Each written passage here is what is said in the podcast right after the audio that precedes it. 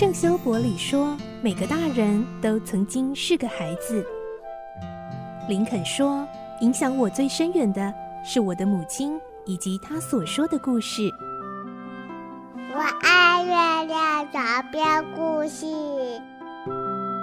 晚安，月亮床边故事。小青姐姐邀请每一位大孩子、小孩子一起听故事，不管多忙，也要和你一起听故事。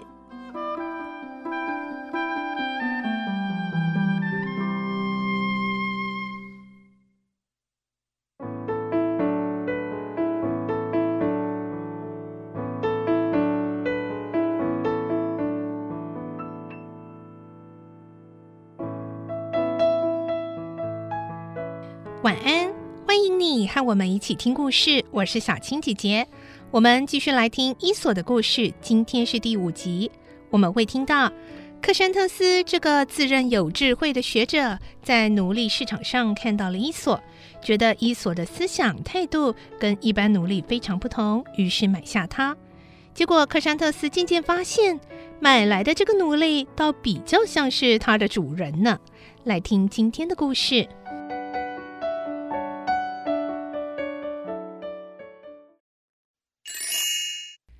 索的故事第五集：像主人的奴隶。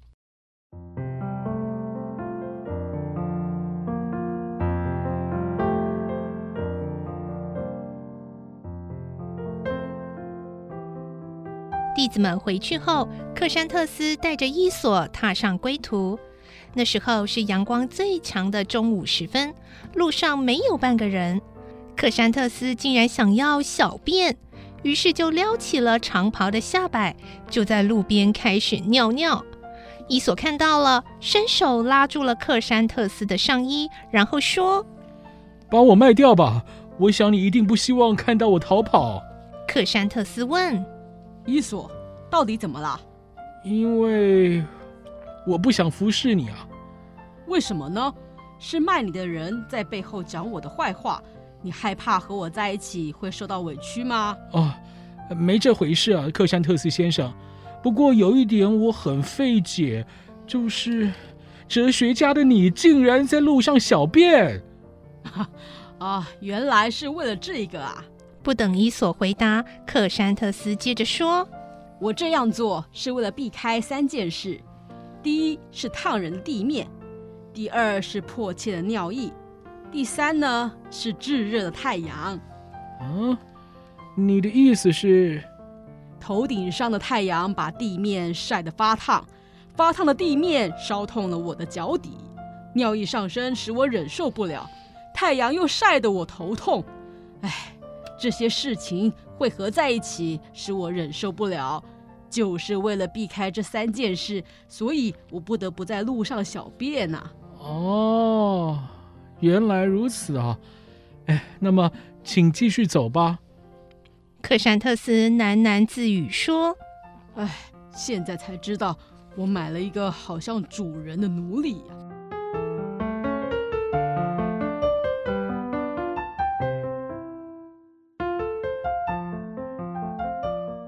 走到家门口，克珊特斯叫伊索暂时在外面等着。免得太太看到伊索长得很丑会不高兴。伊索说：“如果你是一个听太太话的人，就赶快进去吧。”克山特斯也真的进去了。然后他对太太说：“从今天起，你不必埋怨老师让女奴来服侍你。我已经买回来一个男奴隶了。”太太高兴地说：“哼，谢谢你。嗯，那个男奴隶是个美男子吧？” 是啊，是你从未见过的美男子，连代表男性美的诸神都比不上他。哇哦，太好了，赶快叫他进来吧！克山特斯的太太迫不及待的这么说着，于是，一个女奴隶就抢先出去叫着：“新来的人呐，啊，你在哪里？”伊索一声不响的走到这个女奴隶的面前，女奴隶吓得倒退好几步。但还是把伊索带进了屋子里。克山特斯的太太看到丈夫新买来的奴隶竟然长得这么丑，心里很气，就转过头去，失望地说：“啊，我梦见你为我买回来一个俊俏的男奴隶，结果却买了这个丑八怪回来。嗯，可见啊，梦一点也不灵。”克山特斯不理会太太，而伊索却替主人回答：“做梦不灵并不稀奇啊，呃，太太。”宙斯神答应姆萨首领的要求，赐给他预言能力，以为从此之后姆萨会受到人们的崇拜，智慧会比诸神更高。没有想到啊，他却变成了一个最会吹牛的人了。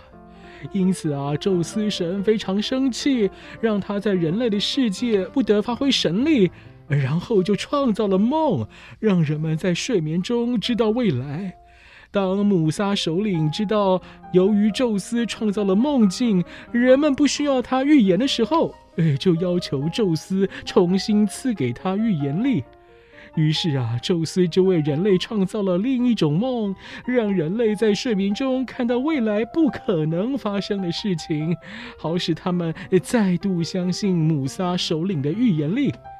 所以啊，在宙斯没有创造第二次梦之前，人们所做的梦啊都会成真。哎，之后啊就不同了。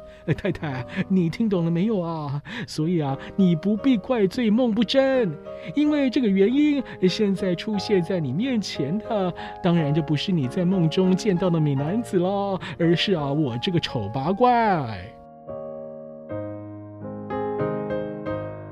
这番话让克山特斯的太太听得瞠目结舌。